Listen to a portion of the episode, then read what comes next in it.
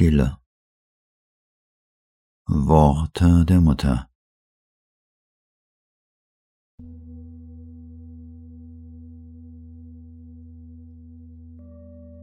In der Stille unseres Herzens herrschen immer Friede und Freude.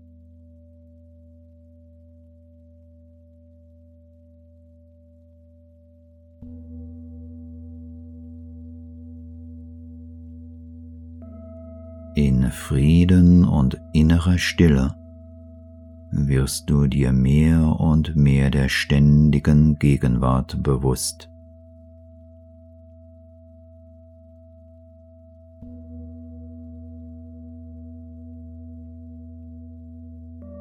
In der Stille des Herzens empfängst du das Gebot.